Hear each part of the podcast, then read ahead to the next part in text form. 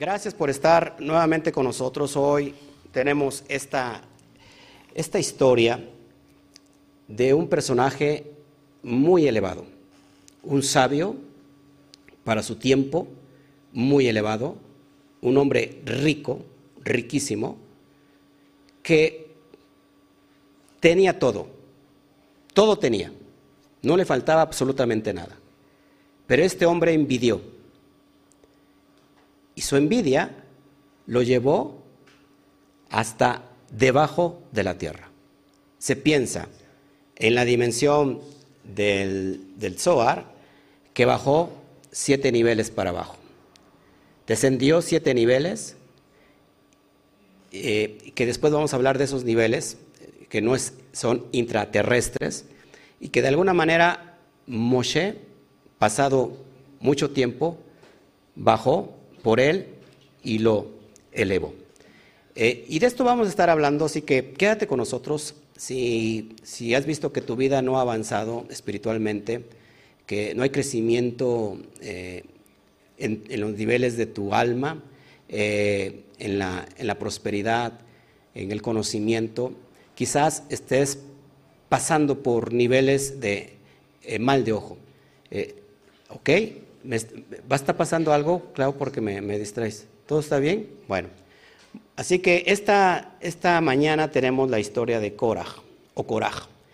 Acuérdense que estamos estudiando en el nivel del, del bendito Zohar Kadosh, en este nivel donde este estudio no es para principiantes, por supuesto, son para personas que están avanzadas. Trataré, trataré de que conceptos que son muy elevados pues trataré de bajar o de explicar de forma sencilla para que todos los oyentes y televidentes que están del otro lado de la pantalla lo puedan entender. Tenemos una persona nueva que está aquí en la sala y por amor a ella trataré de, descifrar lo profundo con palabras muy sencillas. Así que estamos en el nivel del Zohar, nivel del Zot. Recuerden que el nivel del Zot se refiere única y exclusivamente al nivel del alma al nivel interior del ser. Nuestra lectura empieza en Números o capítulo 16, verso 1, en el versículo 18, perdón, al capítulo 18, versículo 32. Ahí vamos a estar estudiando esta porción y, vamos a, a comprender mucho sobre esta historia. Vamos a entender cómo inicia esta porción y dice así, Primer versículo. Y se desligaron de la congregación y se desligaron. Apunta eso, si lo puedes eh, señalar en tu Torah. Y se desligaron, se desunieron del cajal de la congregación Korah, hijo de Yitzhar, hijo de Keat, hijo de Leví, y Datán y Abirán, hijos de Aliaf, y On, hijo de Pelet, los cuales eran de la tribu de Reubén. Vamos a entender quién era Korah y por qué, por qué él tendría que envidiar algo si era un hombre muy, pero muy elevado. ¿Me sigue aquí? Vamos a hablar un poquito de las generalidades que trae esta porción, o esta parasha. Parasha significa porción. Bueno, habla de los hijos de Korah, de su descendencia, por supuesto habla de su de la rebelión que tiene este hombre contra el líder por excelencia que es Moshe y Aarón. Eh, y vamos a explicar un poquito cómo, cómo sucede toda esta, esta rebelión contra de él. Después habla también de la vara de Aarón. ¿Se acuerdan de la vara de Aarón? Bueno, también es un código muy profundo.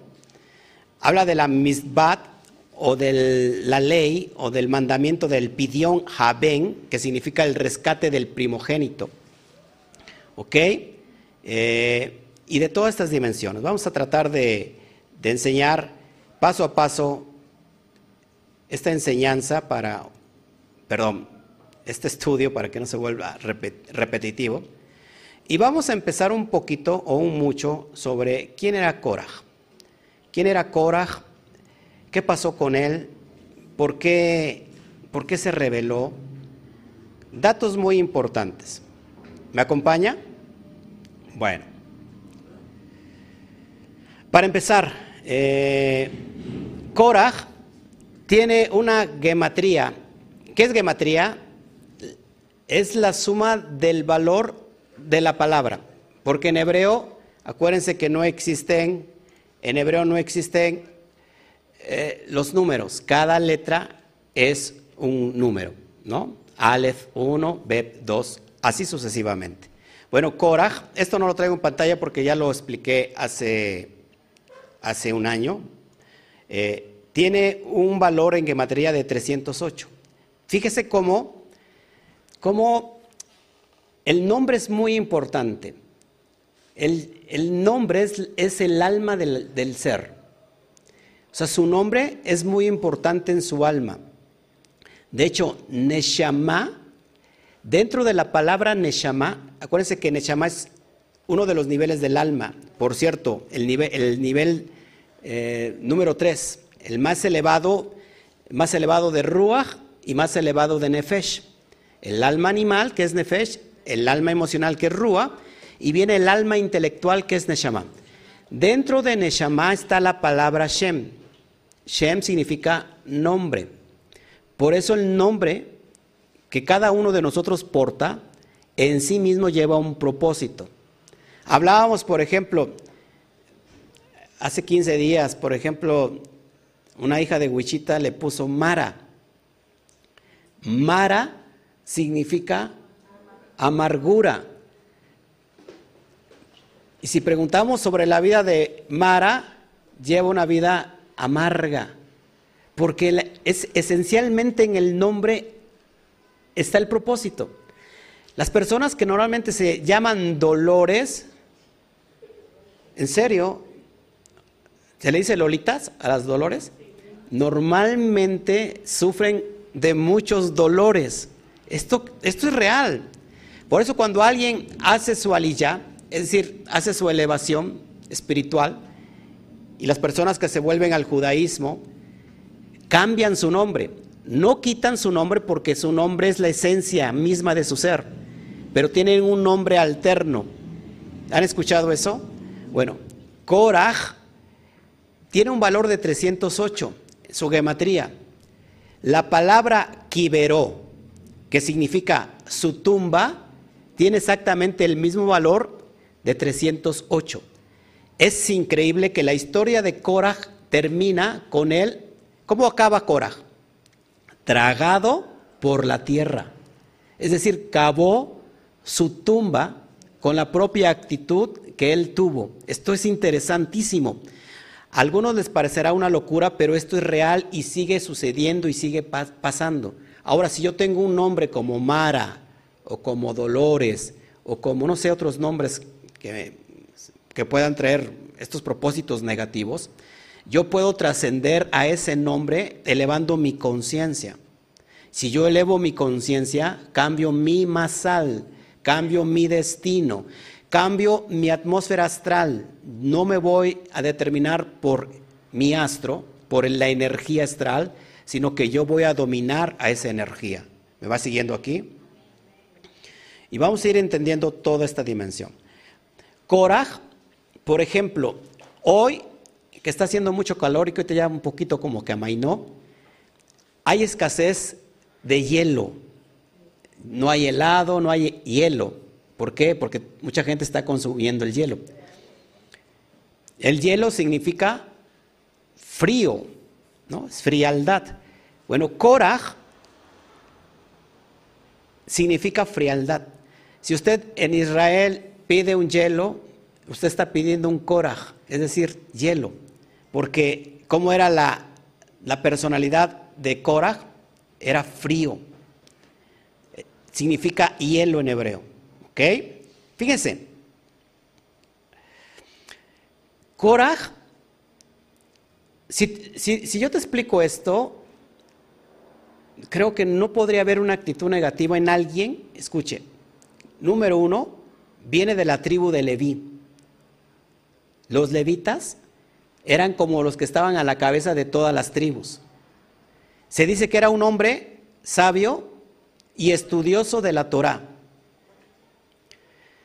En la rebelión que tuvo, yo te voy a explicar de alguna manera su genealogía y por qué de alguna manera tenía razón en enojarse. Pero no siempre porque tú tengas razón significa que sea correcto. Porque si estás ahí es porque estás ocupando un puesto, un lugar en el cual tienes tu propósito. Porque tu llamado es tu propósito, no el llamado del de enfrente. ¿Ok? Pero Korah, fíjense, para que vayan entendiendo, reunió consigo a 250 hombres. Es decir, se reveló un día, y lo voy a explicar ahorita con gráficas, un día dijo, basta ya, basta ya de ustedes, de que tú, Moshe, y tú, Aarón, sean los principales. Basta ya. Nosotros también tenemos derecho. Pero Korah no fue solo, sino que se alió con 250 hombres, entre ellos Datán y Abiram. Rashi explica un poquito que estos eran primogénitos de la tribu de Rubén. Y a los primogénitos les estaba permitido ser cuanín, sacerdotes, es decir, no solamente estaba, quería ser el levita, sino quería ser ahora el, el mero mero. ¿Ok? Bueno. 250, escuche, es la gematría de la palabra ner. ¿Saben qué significa ner? Vela. Ahora, si a vela que es 250, le restamos un número, encontramos la palabra magur, que es miedo.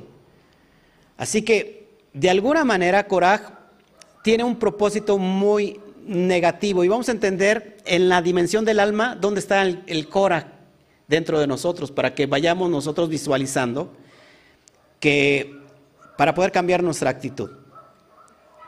Según el Talmud, Fíjate, en Pesajín 119a, necesitaba Korah una caravana de 300 mulas para transportar solamente las llaves de la casa de su tesoro.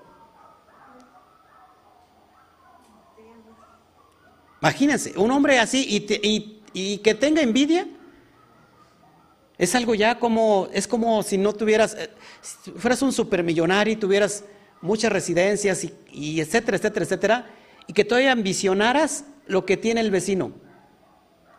¿No? Eso era como una gula este, espiritual, emocional. La palabra Korah inicia con la letra Kuf. Por ejemplo, hay una palabra negativa que, inicia con la letra Kuf que, que viene siendo Kiná. Kiná se traduce como envidia. Y también la palabra Kerá, que quiere decir frío. Es decir, que de alguna manera su propósito en sí mismo era todo lo negativo, pero recuérdate que lo negativo, estamos en el mundo dual. Si hay algo muy negativo y muy pésimo, ¿cómo es el otro lado? Muy positivo. ¿Qué es lo que tendría que haber sido Cora? O haber hecho Cora? Transmutar lo malo, es decir, sacar su potencialidad que tenía él. Si ya en, lo, en la dimensión negativa tenía mucho, ahora imagínate si hubiera él trasladado o transmutado su negatividad. Por ejemplo, la siguiente palabra de, de Korah es kuf y luego es reish. Hay una palabra que inicia con la letra reish que significa romemut. Romemut quiere decir grandeza del ego, es decir, soberbia. Imagínate todas las palabras que acompañan al, nombre de Korah. Y Korah termina con la letra Het, es decir, Kuf, Reish, Het. Het se puede extraer la palabra gender, gender.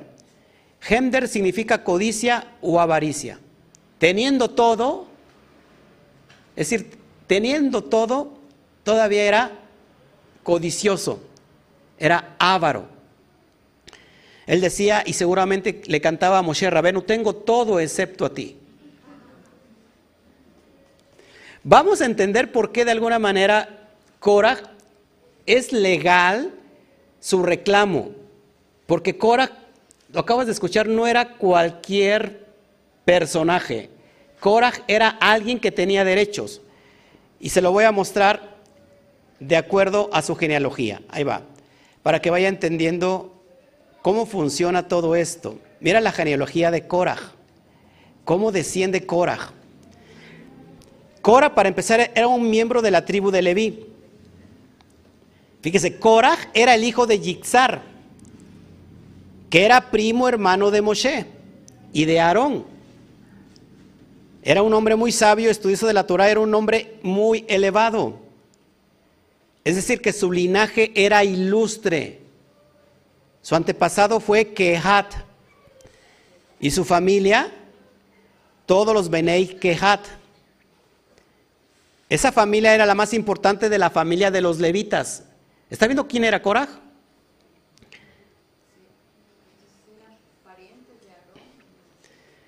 Él era tan elevado que dicen, que dicen los estudiosos que tenía un nivel de profecía completamente profundo y que él pudo ver quién iba a ser su antepasado. Y su antepasado fue nada más, perdón, quién iba a ver, quién eran sus descendientes.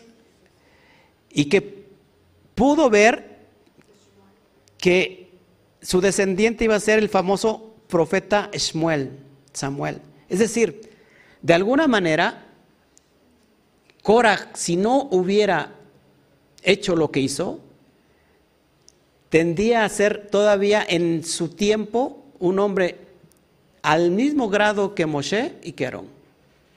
Esto es increíble.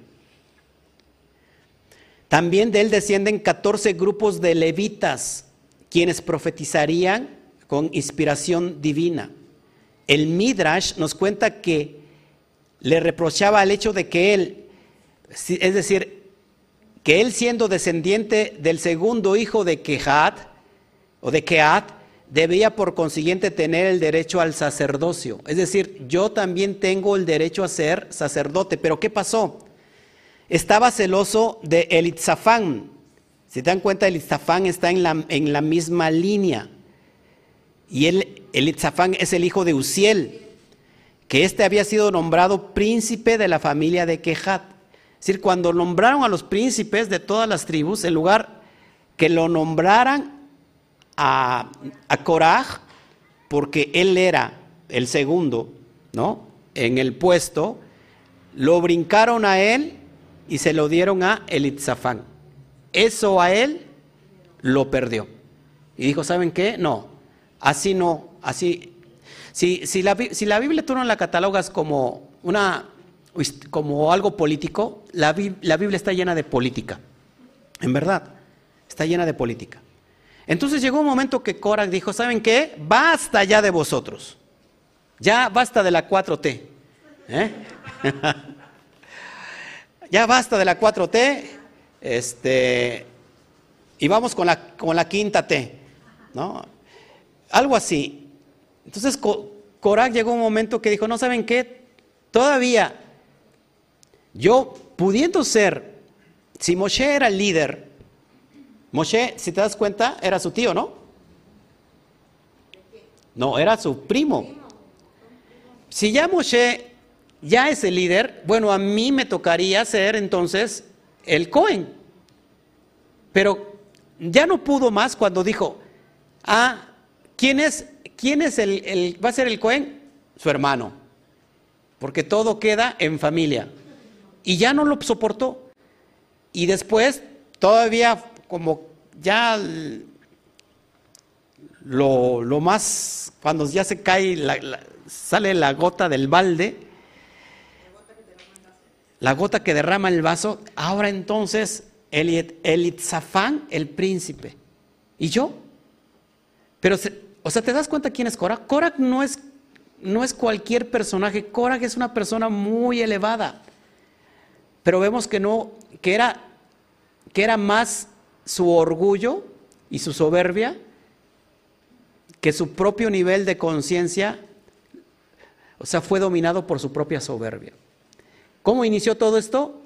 Por la envidia, por desear lo que otro tiene. Aunque tú tengas mucho, no importa, a veces no, no, es, no es suficiente que tengas todo, ¿no? O que tengas mucho, sino que quieras tener todo. Y mira cómo lo llevó al desastre. Ahorita vamos a entender todo esto, ¿ok? Bueno, vamos a, vamos a seguir explicando esta, esta poderosa parasha. Espero que todos estén muy hambrientos, muy sedientos de esta porción, de que podamos aprender que, que nuestro llamado es único y genuino. Y que si ahorita no estamos viendo los resultados, es decir, Korak no, no, podía decir que, que, estaba mal, o sea, que estaba en el fracaso. Korak estaba lleno de éxito, pero aún así fue tan egoísta que quiso y deseó lo que otro tenía. Quizás no estamos teniendo el éxito que queremos, pero lo que sí te puedo garantizar que sigue trabajando en ello, que lo vas a alcanzar.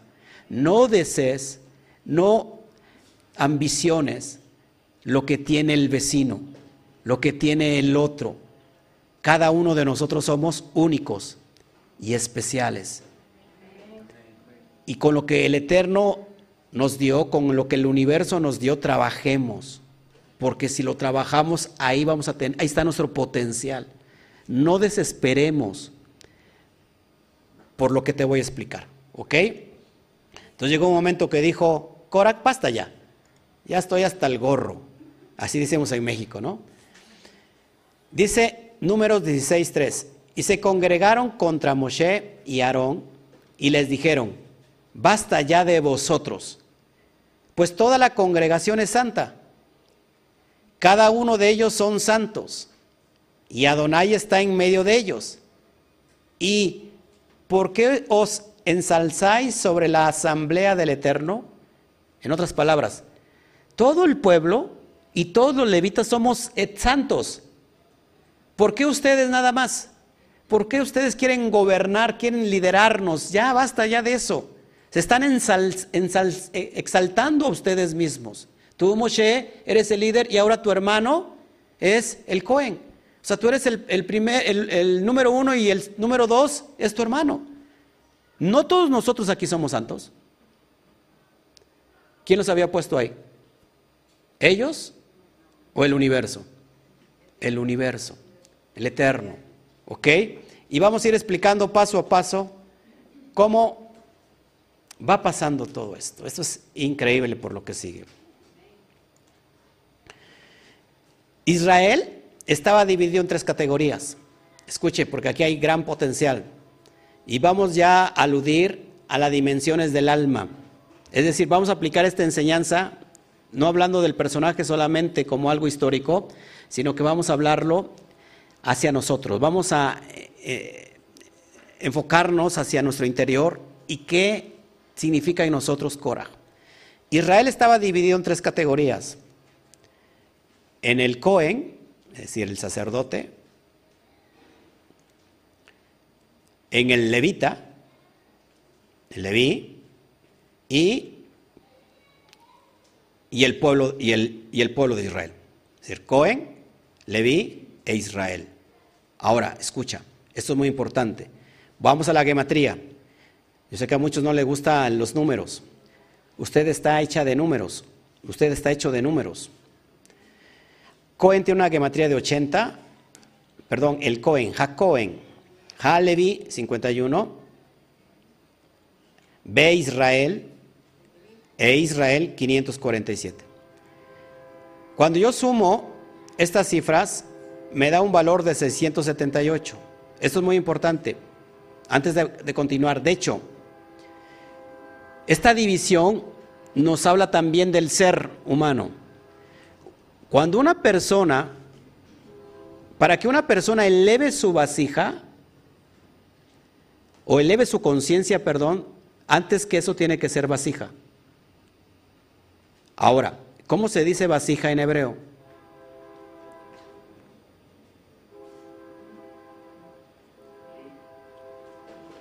Kli.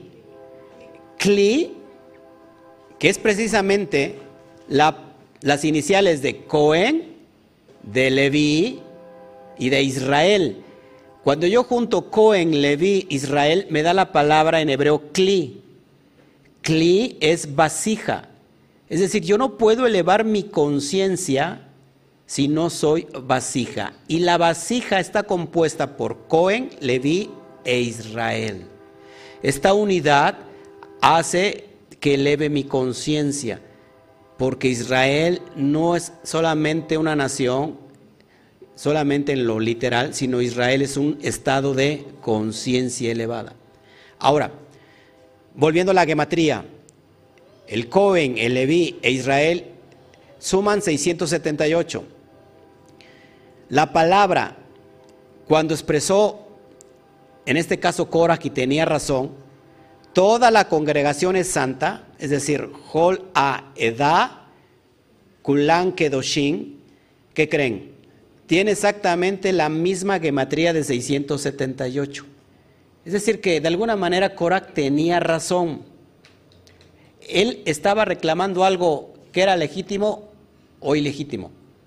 Eh, estaba reclamando algo legítimo, pero no, fue, no era el, modo, no, era correcto el proceso de hacerlo, porque si te das cuenta y si, ya nos adelantamos a la historia, se dice que Moshe, que, perdón, se dice que, que el mismo Samuel era más grande que, que Moshe y Aarón juntos. Es decir, que si él hubiera seguido en su llamado, él hubiera tenido, y él hubiera brillado también en la misma dimensión o más que Moshe y Aarón. Pero ¿qué pasó? Se desesperó. En pocas palabras, eh, la gematría nos está enseñando que lo que Cora estaba reclamando era correcto. Porque el Cohen, el Leví, Israel, 678. Y cuando él dijo, porque toda la congregación es santa, porque Hashem está en medio de todos, o sea, es exactamente la misma gematría. ¿Qué más le puedo decir de acá? Porque es algo muy importante. ¿Ok? Ok. Sí, hay cosas bien, bien interesantes que... De hecho, hay muchas cosas que, que trata la porción que si yo me clavo en todo, pues no voy a acabar. Bueno, sigo. Vamos, a, vamos un poquito a entender que después de, de esta de, este conflicto, de esta rebelión, se presenta y Moshe les da todavía una oportunidad.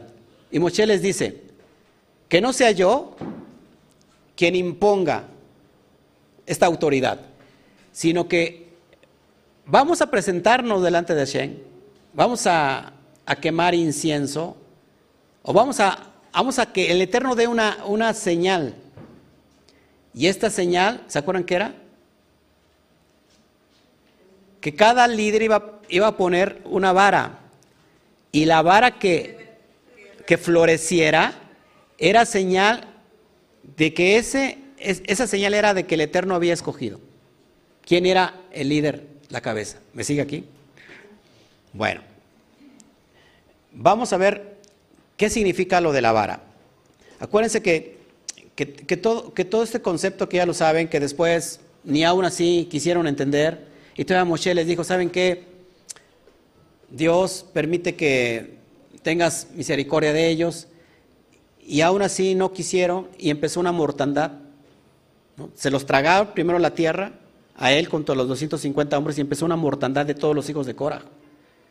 Hasta que Moshe se pone en medio, en medio de la muerte y de la vida y, quema incienso y termina esa mortandad. Pero fíjense la importancia de todo esto. Vamos a entenderlo en el nivel Remetz. ¿Qué es la vara de Aarón? La vara de Aarón, de Aarón o de Aarón, sí, así también se dice, de alguna manera representa, amados, la vara que brota eh, simboliza la resurrección de entre de los muertos. Y ahorita le explico por qué. En número 17.5 dice, y acontecerá que del hombre que yo escogiere, su vara reverdecerá. Esa era la señal, ¿se acuerdan? Dice la Torah que Moshe dijo, que, perdón, que el Eterno dijo, la vara que, que reverdeciere, esa es la señal a quien yo voy a escoger. ¿Y qué, qué floreció? ¿Quién fue la que floreció? ¿Qué vara floreció? La vara de Aarón. Ahora, la palabra en hebreo, su vara reverdecerá, Matehu, Yifraj, tiene exactamente la gematría de 358. Todo el mundo sabe aquí que la palabra Mashiach también tiene un valor de 358. ¿Qué nos está enseñando aquí la gematría? ¿Qué está aludiendo la pista?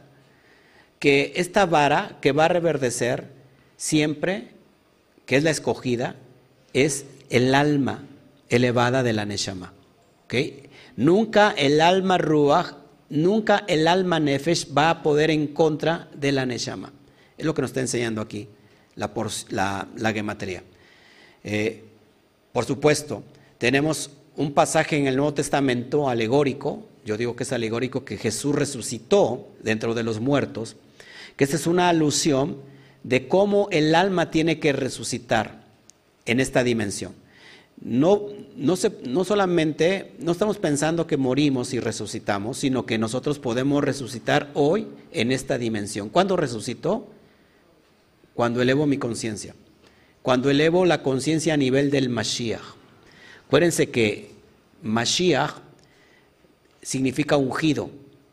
¿Qué, se les, qué, se, qué, se les, ¿Qué elemento se les ungía a los líderes? En este caso, a, los Kuanim, pero a los reyes. ¿Qué? Aceite. El aceite de olivo. La palabra aceite en hebreo es shemen. Shemen también se está ahí la palabra shmoná. Shmoná significa octavo, ocho. Pero Shemen es en alusión a Binah, a Binah, a la dimensión de Binah, de entendimiento. Es decir, que cuando elevo mi entendimiento, estoy elevando mi conocimiento Mashiach, mi, conocimiento del Mesías. ¿Me, ¿Me estoy explicando?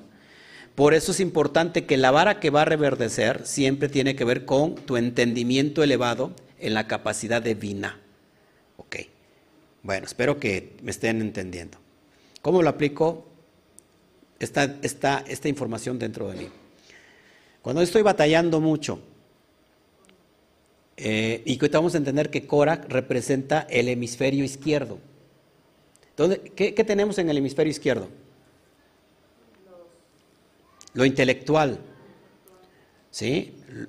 lo científico, lo que está en contra de lo subjetivo, de la fe, de lo, de lo supranatural, ¿no?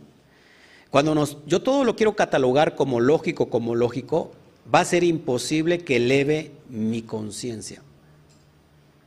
¿No? Y cuando elevo mi conciencia, amados, necesito el elemento mesiánico, el conocimiento del Mashiach.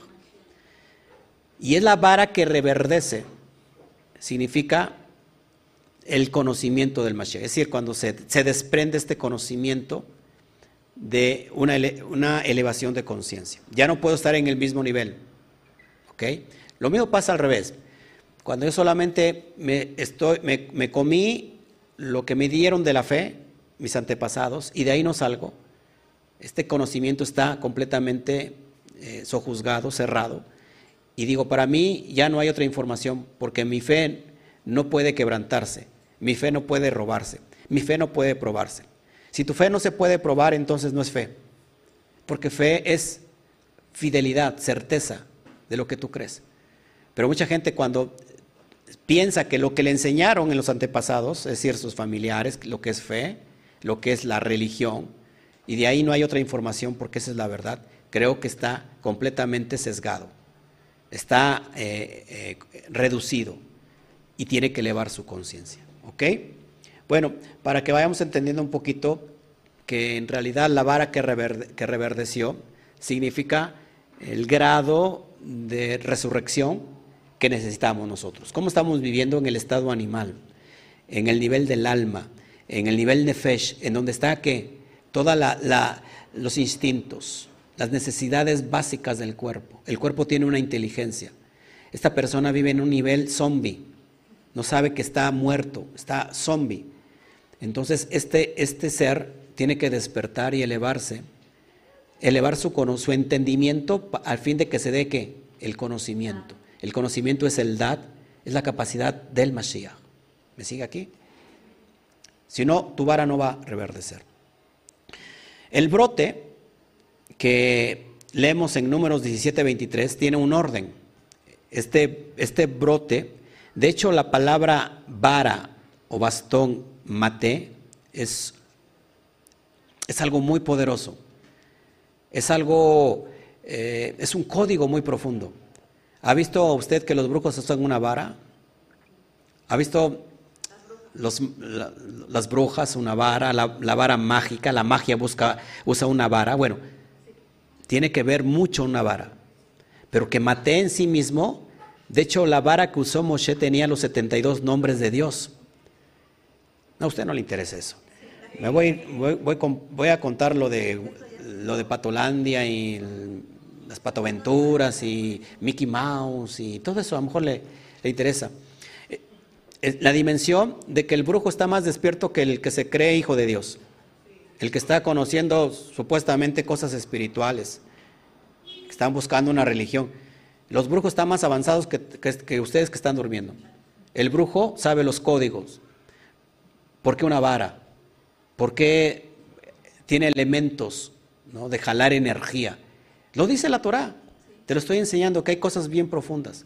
Bueno, cuando se da el proceso de que floreció la vara, que reverdeció la vara, eh, en números 17-23 sigue un, un orden. Fíjate cómo es. Voy a leer. Y sucedió que el, que el día siguiente entró Moisés a la tienda del testimonio y aquí que había florecido la vara de Aarón, la de la casa de Leví, y dio flor, dio brotes y dio almendras. Fíjense, y dio flor, dio brotes y dio almendras. Vamos a entender en el sentido del remes, en la alusión de la gematría, flor, brote y almendra. Y a ver qué, nos da. ¿Me parece? Flor, en hebreo es feraj, tiene una gematría de 288. Brote, en hebreo es zitz, y tiene una gematría de 190.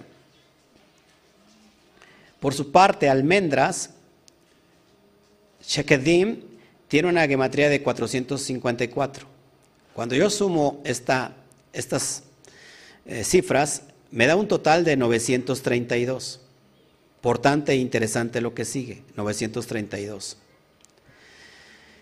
La palabra árbol del conocimiento del bien y del mal, ¿qué creen? Me da exactamente el mismo valor de 932. Acuérdense que si la cifra es similar ¿no? a, otra, a una palabra, a una frase, nos está indicando que están conectadas entre sí. Así que acá hay una conexión. Este brote que, sucedió de flor, brote y almendras de la vara que reverdeció de no es otra cosa sino el árbol del conocimiento del bien y del mal. En pocas palabras, amados, la vara que brota, escucha, la vara que brota simboliza el árbol de la vida, que es la rectificación del árbol del conocimiento del bien y del mal. Es decir, pasar de la dualidad a la unidad completa. ¿Ok? Entonces, todo es una alusión profunda a, a lo que no podemos nosotros entender a simple vista. Cuando nosotros miramos, podemos ver el árbol, podemos conocer, ver sus ramas, podemos inclusive ver el fruto del árbol, pero lo que no podemos ver es su raíz, y mucho menos la savia, cómo fluye a través de su tronco y cómo va eh, eh, subiendo sobre todas las ramas. Eso no lo podemos ver. Así nos pasa cuando nosotros abrimos la Torah o la Biblia y la leemos, literalmente. Nunca vamos a hallar todo este conocimiento porque tenemos que ir a la profundidad. Y solamente nos los da todas estas herramientas para entender lo profundo. Si en pocas palabras, esta vara que, brota, que reverdece, es la rectificación o, eh, este, esta rama o esta, esta rama si es la, el brote del árbol de la vida, que es la rectificación del árbol del conocimiento del bien y del mal. ¿Ok? Y para ir cerrando esta charla, nos vamos a meter, ¿qué dice el Zohar de todo esto? ¿Quién era Korah? ¿Quién es Aarón? Porque si les interesa saber qué dice el Zohar de esto, bueno, vamos para allá. Es algo muy profundo. Vamos a, leer un poquito de lo que dice el Zohar, ¿ok? El Zohar dice, Aarón es la derecha. ¿Qué es la derecha? Gesed. Los levitas son la izquierda. ¿La izquierda qué es? Geburah. Aquí tenemos el primer concepto de lo que dice eh, el Zohar. ¿Qué, pasa con Cora? Cora quería el sacerdocio. Es decir, Cora quería la derecha. La derecha para los levitas, que son la izquierda. Y es porque, y es por esto que fue castigado, dice el Zohar. Además, había difamación en él, pues hablaba de Moshe y fue castigado con todo. Escuchen, no solamente Korah tuvo envidia, mal de ojo, es decir, Ainarra, sino que también tuvo que Lashon Arra. ¿Qué significa Lashon Arra? Lengua maligna, es decir, difamación. Porque después, ¿cómo entra la envidia a través de los ojos? La concupiscencia, la envidia, el mal de ojo, y después esto te hace hablar, porque de la abundancia del corazón va a hablar la boca. ¿Ok? Entonces, por eso fue castigado, dice el Zohar, porque Korah lo que en realidad deseaba, anhelaba sustituir la derecha con la izquierda. Eso no se puede hacer, amados. No podemos nosotros cambiar, sustituir la, la, izquierda por la derecha o la derecha por la izquierda, porque creamos un corto circuito. Por eso Cora fue tragado por la tierra. Es decir, volvió, ¿dónde fue, ¿de dónde fue extraído el hombre? Del polvo de la tierra. Pero el hombre para que fuera ser, un ser pensante, tuvo que haber recibido el aliento, la Neshama, el aliento de vida de Akadosh Baruju. Es decir, cuando un hombre tiene envidia, habla mal, tiene difamación, vuelve a la nada, vuelve al Tou Babou. Es decir, se queda sin la Shejina del santo bendito sea. ¿Me va, siguiendo aquí? Por eso es importante entender, amados. La, izquierda siempre, ojo aquí, siempre está incluida en la derecha. Dice el Zohar que la izquierda siempre va a estar incluida en la derecha. Es decir, que la derecha es mayor. ¿no? La bondad es mayor que el, que el juicio. Es la corrección de la izquierda. Pero Korak deseaba reemplazar la corrección de arriba y abajo. Quería la dominación de los levitas, que es la izquierda, para que no estuvieran incluidos en los sacerdotes, que son la derecha. Por esta razón fue aniquilado. Arriba, escuche, fue aniquilado arriba y fue aniquilado abajo. Cuando yo tengo un mal proceder y quiero hacer cortocircuito, no solamente quedo sin propósito en esta dimensión, sino también Arriba me quedo sin, eh, sin fundamento, quedo completamente anulado. Por eso es muy importante, amados, estar embarazando siempre nuestra atmósfera espiritual. ¿Ok? Lado derecho representa lo activo, recuerden. Y el lado izquierdo, lo pasivo. Hombre derecho. Hombre es derecha, es lo activo, es luz, es sol y en metales es oro. Eso representa la derecha. Y la mujer está representada en la izquierda. ¿Cómo es la mujer pasiva? Está representada por el agua, por la luna y por la plata, el elemento plata. Es decir, la luna recibe la luz del sol, nunca al revés, nunca la luna va a darle luz al sol. En pocas palabras, Corá quería cambiar esas dimensiones es cuando alguien quiere ser forzosamente mujer cuando es hombre. O al revés, cuando alguien quiere ser hombre y es esencialmente mujer. Está rompiendo el orden, está quebrantando el orden, no solamente abajo, sino arriba. Es decir, quiere cambiar los designios del santo bendito sea, eh, de lo que él ya ha diseñado en las dimensiones celestes, lo quiere cambiar aquí abajo por lo cual le va a provocar qué? Un cortocircuito y lo va a enviar a dónde? Se lo va a tragar la tierra. ¿Me va siguiendo? Por eso la importancia, fíjense, no solamente que Cora quería ser el Cohen, sino lo que estaba haciendo en el mundo espiritual, Quería cambiar el sol en lugar de la luna.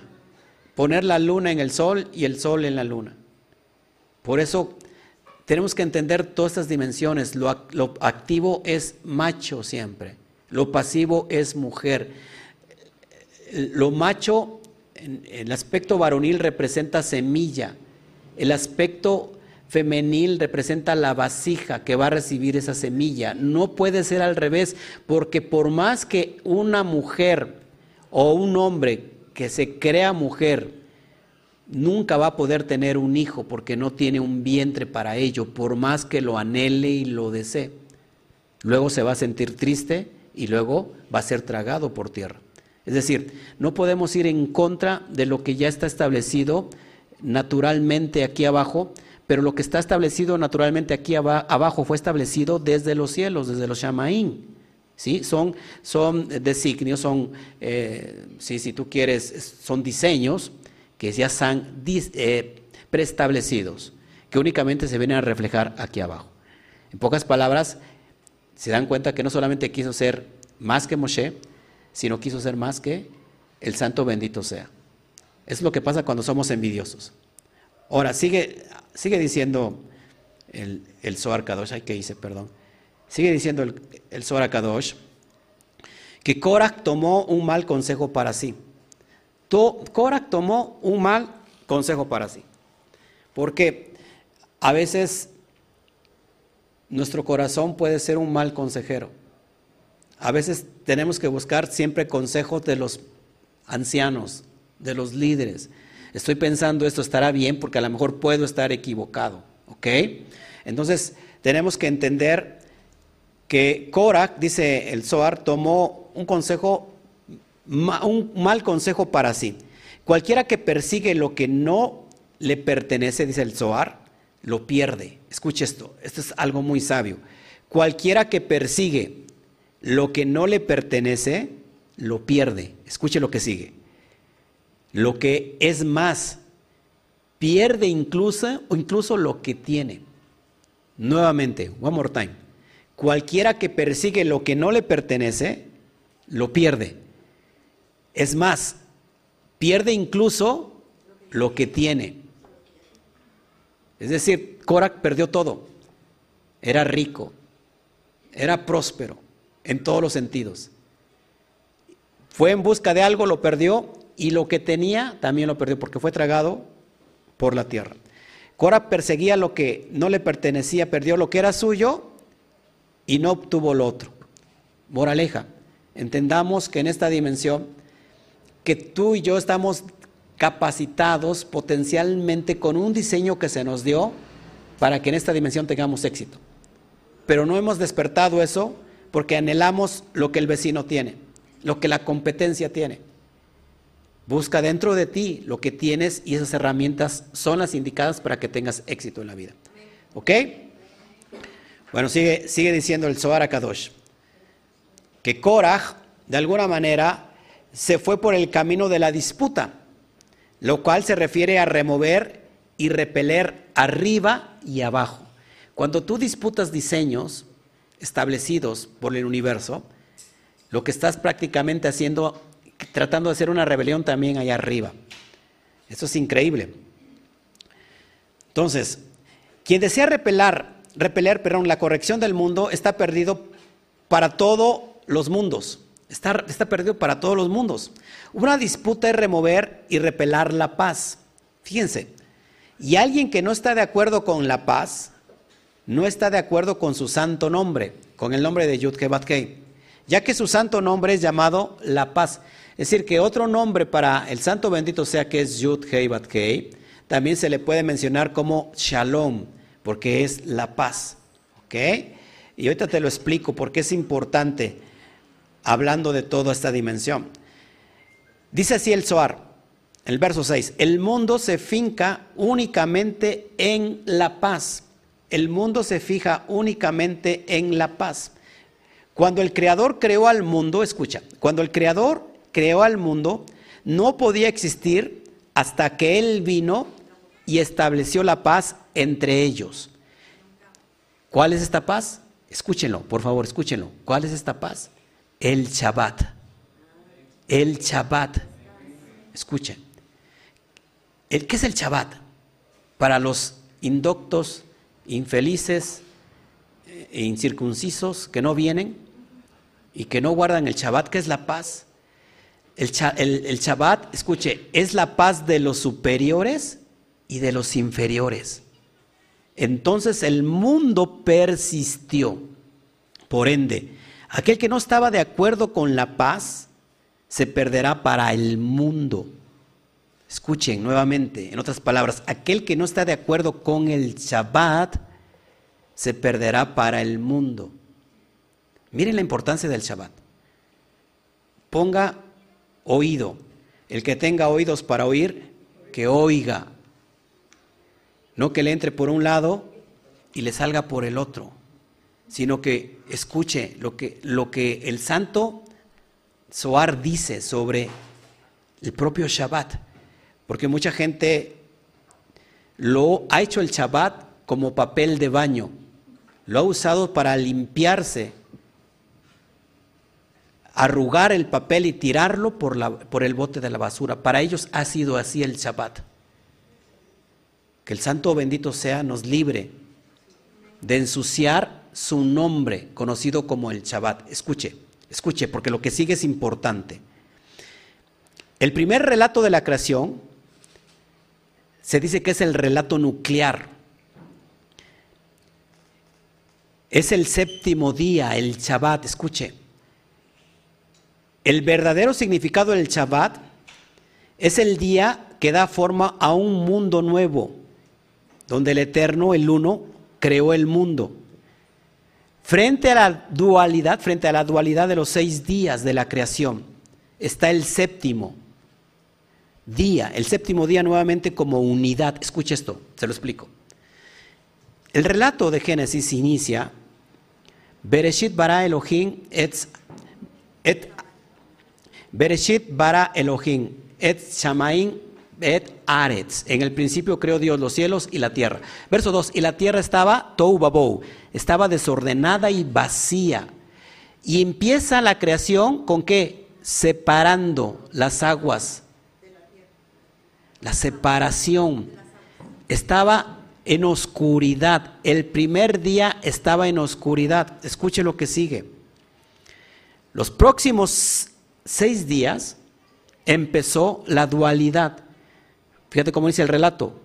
Creó los cielos y la tierra. Y empezó a crear, separar las aguas de arriba con las de abajo al día, el día y la noche. Y empezó a crear toda la dualidad. Escuche, escuche lo que es el Shabbat, porque esto es impresionante. El Shabbat es la unidad. ¿Cómo practicamos nosotros el Shabbat? Fíjese, la práctica del Shabbat de nuestra vida comienza en el día séptimo, en la noche, precisamente con la oscuridad. Fíjense, ¿por qué no iniciamos el Shabbat en el día? ¿Por qué lo iniciamos en la noche? Fíjense, en el séptimo día del Shabbat se unen los opuestos que antes se habían enfrentado. Es decir, en la práctica diaria o del Shabbat comienza con una dualidad. Por ejemplo, fíjense, los dos panes. Dos panes, ¿qué significa? Dualidad. Dos velas, ¿qué significa? Dualidad. Que precisamente en Shabbat se unifican, es decir, los opuestos se unifican por la santificación del Shabbat. Shabbat representa novio y novia. La reina y el rey. Es decir, Shabbat significa la unidad. ¿Qué hace el novio y la novia? En otras palabras, ¿cómo? Se unen, pero eso es muy... Copulan. Esto es impresionante. Entonces, es la unificación del Shabbat que crea que los opuestos se unan. La tarea del hombre, escuche, la tarea del hombre en el Shabbat es volver a unir las partes separadas. Aquí hay sabiduría. Escucha. La palabra padre en hebreo inicia con la letra Aleph. ¿Cuánto vale Aleph? La palabra madre en hebreo es Ima, inicia con la letra Aleph. ¿Cuánto vale? Cuando se unifica padre y madre, se da el hijo. ¿Cómo se dice hijo en hebreo? Ben. ¿Con qué inicia? Con la letra Bet, que es dos. Es decir, que el hijo está representando la dualidad, porque tiene el carácter del padre y de la madre. El hijo es la unidad de, esa dualidad. Yud Hei Bat Hei, se dice, los sabios, que la creación fue a través de diez expresiones. Diez. Representando al Aleph 1 elevado, es decir, potencializado con diez. Mire, ¿cómo inicia el nombre de Yud Kebasket? Yud, ¿cuánto vale? 10. Ahora, 10 lo divides entre 2, ¿cuánto te da? 5 y 5, que son las próximas Hei, es decir, Hei, Hei. 5, 5, se ha dividido. Pero dentro de Hei y Hei está Vav.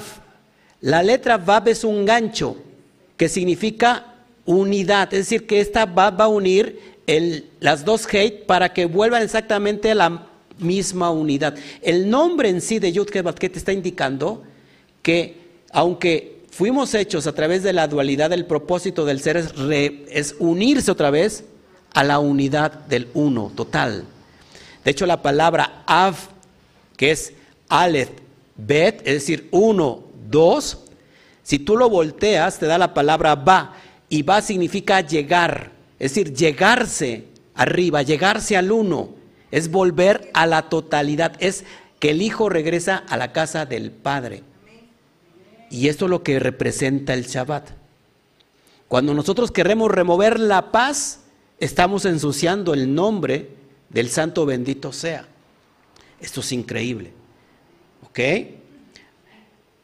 Es decir, que ¿cuál es la tarea del hombre? Unir las partes separadas. ¿Cuál es la tarea del hombre? Unir los dos hemisferios. ¿Y cuándo se da la potencialidad? En Shabbat. ¿Para qué? Para elevar nuestra conciencia. Esto es increíble.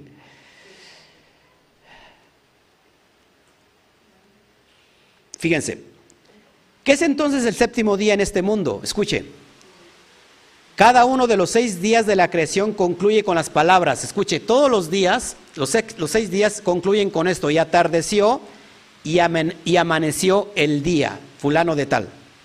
Pero en el séptimo día, escuche, sin embargo, no se relata que hubiese concluido, significando que esto perdura.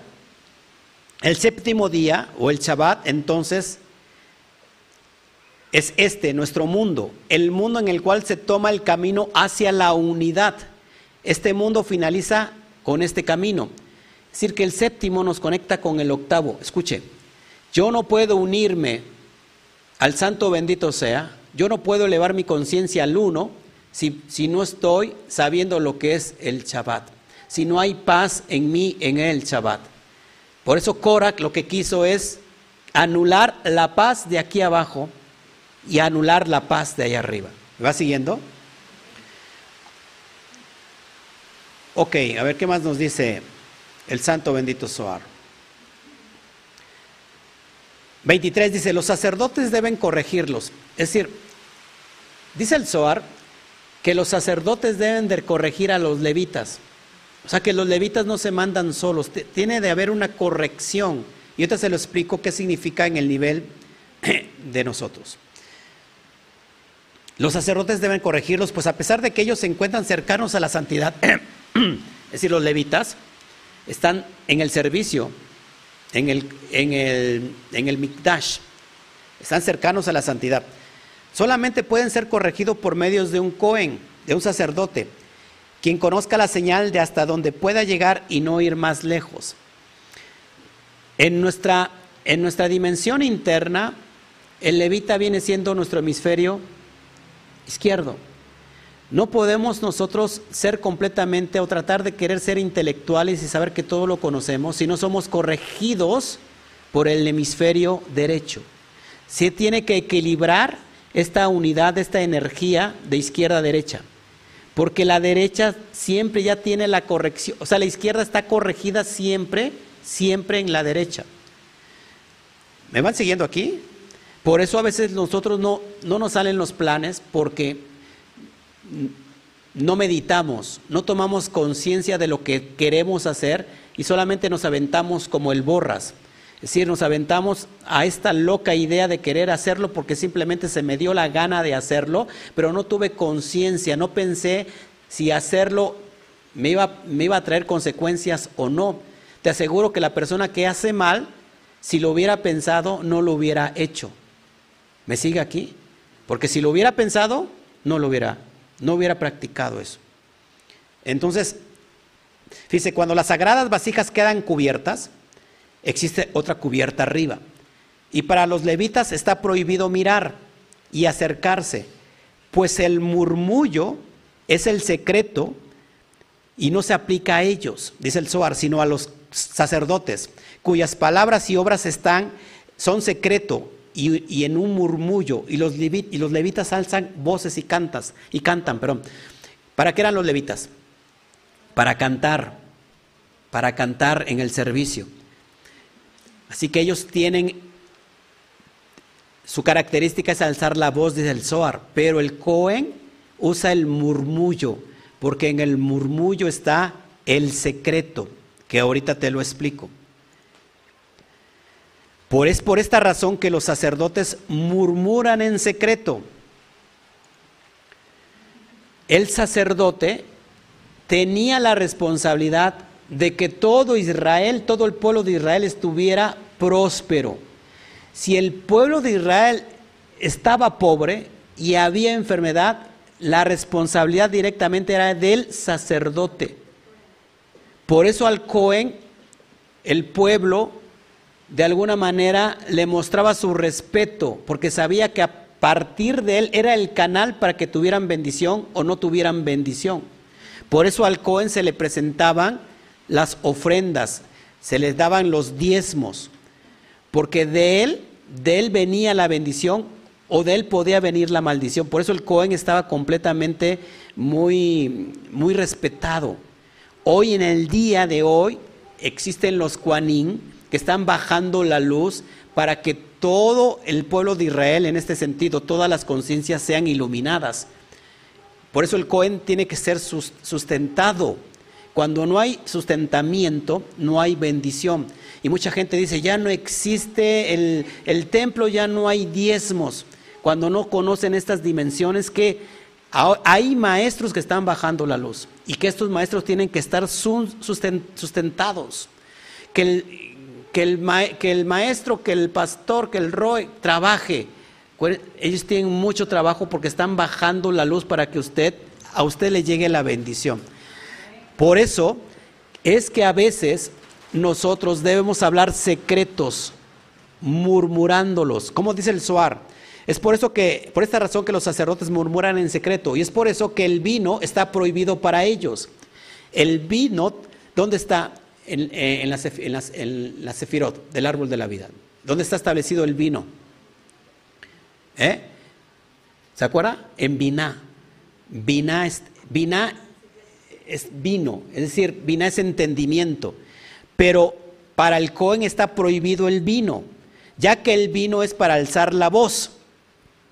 El vino es para alzar la voz, para cantar y para revelar secretos, porque el vino hace que hables, ¿no? Que reveles tus secretos. Por eso, cuando un, cuando un niño y un borracho hablan es que están diciendo la verdad, ¿ok? Es por esto lo cual también que los levitos fueron dedicados a alzar la voz, ya que ellos se aferran al din, al juicio, y el din se revela para que algo sea conocido de todos. Pero en cuanto al Cohen, al sacerdote, sus palabras son dichas en secreto. y en un murmullo y no abiertamente, ya que Él es la derecha, la derecha de Gesed. Cuando los juicios en el mundo son del lado izquierdo, el derecho se irá acercando, escuche, ya voy a terminar, el derecho se irá acercando por medio del incienso, en un murmullo, en un secreto más sutil y refinado que cualquier otra cosa. Eso es la vina. Ya voy a terminar antes de que se nos venga el agua porque está el agua. Verso 27, y Aarón se puso en medio de pie entre los muertos y los vivos. ¿Qué significa esto? Dice el Zohar Kadosh, fíjense, ya casi termino. Es por eso que el incienso, que es interno y que todo está en secreto, se le encomienda al Cohen. Acuérdense que el incienso, ¿dónde está? Cuando se quema el ketoret, el incienso aromático, que es internamente, por ende, y Aarón tomó, lo tomó como le había dicho Moshe y corrió a ponerse en medio de la congregación y echó el incienso e hizo la expiación por el pueblo. Se puso de pie entre los muertos y los vivos. Fue cuando paró la mortandad, la plaga. ¿Qué significa, dice el Zohar? Se puso entre el árbol de la vida y el árbol de la muerte. Entonces la derecha causa el acercamiento de uno y del otro. Es decir, que el árbol de la vida, que es derecha, se acercó al Cohen, al sacerdote que es derecha, y la plaga se detuvo. Por eso, amados hermanos, siempre, siempre que vamos a traer, o sea, siempre que hay un juicio y se establece la derecha, la derecha lo que va a hacer es atraer la bondad para pagar esos juicios. Es lo que dice el Suar Akadosh. Y con esto termino ahora sí. Dale un fuerte aplauso.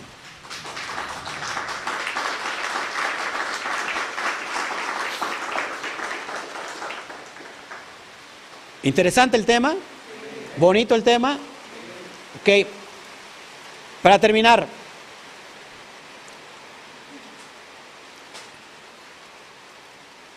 Cuando la voz alta significa para emitir juicios. Por eso no puedo hablar solamente a la ligera. Recuerda, ¿dónde está el mixbiaj? El altar externo. ¿Qué es el altar externo? La boca. Por eso mis palabras deben de ser formuladas antes de que se expresen, porque hablamos a lo tarugo, hablamos a lo bruto, hablamos de manera errónea y muchas veces estamos nosotros tratando de jugar, ¿no? De echar broma con la muerte, con la maldición y el universo no entiende eso. ¿Por qué? Porque la boca es el altar donde se, que, se quema todo el animal completo y es lo que sube como olor fragante, donde se quema todo el animal. Es decir, ¿se acuerdan cómo se, llama la ofrenda olá? Por eso nuestra boca debe de saber hablar. Cuando nosotros hablamos mal usando la shonjara, ¿qué pasa? Es lo que hace, lo que hizo Korah. Porque entonces la, de, la izquierda está, en la izquierda está la emisión de los juicios. Pero el secreto y el murmullo está en el altar interior. ¿Cuál es el altar interior? ¿Dónde está en nosotros el altar interior donde se quema el ketoret? ¿Eh? En el corazón, en el templo donde ministra el Cohen. Cuando nosotros hablamos mal, erróneamente, lo que hizo prácticamente Aarón fue pararse entre el árbol de la vida y el árbol de la muerte. ¿Para qué? Porque él siendo de la derecha, ¿qué iba a traer? La derecha para apaciguar la mortandad. Por eso es muy importante que cuando yo ya me vi envuelto que hablé mal, que expresé mal, tengo que reafirmar mis palabras e ir a la derecha, e ir al altar del corazón y cambiar desde ahí mis palabras y pedir perdón. ¿Para qué? Para que se acerque el Gesed y apacigüe el din, el juicio. ¿Cuál es el nombre de Dios abajo? Adonai. Dentro de la palabra Adonai está la palabra din, juicio.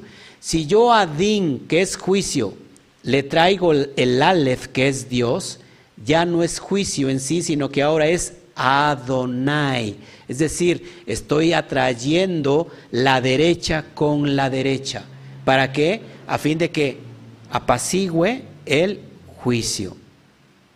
En pocas palabras, para resumir, nosotros podemos ser ese coraje o ese coraje durante estos últimos tiempos de nuestra vida y vemos que las cosas nos van mal. Literalmente no es que nos haya tragado la tierra, pero nuestras ideas, nuestros proyectos están enterrados una y otra vez. ¿Por qué? Por nuestra mala cabeza, por nuestra mala actitud, por la envidia de querer tener lo que otros, lo que otros tienen y no conformarme con lo que tengo, porque con lo que tengo está el potencial para adquirir lo que aquello que no tengo. Pero luego como no tengo lo que no tengo, me amargo y entonces pierdo lo que tengo y aún lo que pensaba tener. ¿Se acuerdan de, de la parábola de los talentos? Que aquel que le dio un talento lo enterró y dijo, cuando venga el dueño, pues se lo voy a entregar porque es muy enojón, ¿no? Parafraseando, y cuando vino el, jefe, pues acá está lo que me entregaste. ¿Y qué dijo? Sáquenlo, échenlo, quítenle lo que, el talento y lo que, todo lo que tiene. Y lo que anhelaba tener. Esto es increíble. Amados, muchos de nuestros aspectos negativos ni siquiera vienen por algo que por un juicio que nosotros tengamos, sino que nosotros hemos hecho nuestro propio juicio. ¿Cómo? Hablando mal. ¿Cómo voy a rectificar eso? Hablando bien. Pero para eso tengo que cambiar la vibración de mi corazón. Tengo que cambiar cómo está vibrando mi corazón. Mi corazón. Y, para cambiar la vibración de mi corazón, tengo que encontrar que una frecuencia adecuada. De tal manera que si yo estoy vibrando bajo, es que estoy conectado a una frecuencia baja, por lo cual mi boca va a hablar siempre cosas negativas, cosas pesimistas, cosas, ay, de, si es algo pesimista constantemente no voy a poder, eh, no hubiera nacido, eh, soy el peor, eh, soy feo, soy fea, soy esto, soy aquello, todo lo negativo, porque estoy conectado a una frecuencia en la cual mi corazón está vibrando. Entonces, para vibrar diferente, tengo que elevar mi vibración para que pueda hallar esa frecuencia elevada y entonces la frecuencia, la vibración de mi corazón cambie a fin de que entonces se manifieste mi boca de una manera diferente y pueda cambiar mi entorno. Pero tengo que cambiar, tengo que, ir cambiando esa vibración. Y no lo puedo hacer si no elevo mi conciencia. ¿Estás de acuerdo? Si no tengo una vida interna, si no miro para adentro, si no estoy en la meditación, si no estoy prosperando mi vida espiritual, el venir aquí no es elevar tu vida espiritual, sino aplicar lo que escuchas en cada estudio. Y luego si no vienes, pues peor aún. ¿Me explico?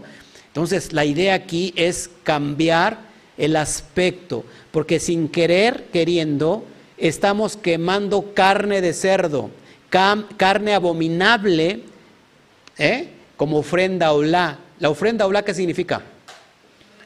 Ofrenda de paz. Estoy quemando una ofrenda de paz con un animal inmundo como es el cerdo, porque estoy, estoy creando este, este altar con puras cosas negativas. Si tengo que, que elevar mi, eh, mi oración, mi altar, mi, la producción de mis palabras con algo efectivo. Y no lo puedo hacer si no cambio la vibración de mi corazón. Yeshua lo decía de otra manera, porque de la abundancia del corazón habla la boca. Que el Eterno me los bendiga y nos vemos para el siguiente. Un fuerte aplauso y nos vemos. Shabbat, Shalom.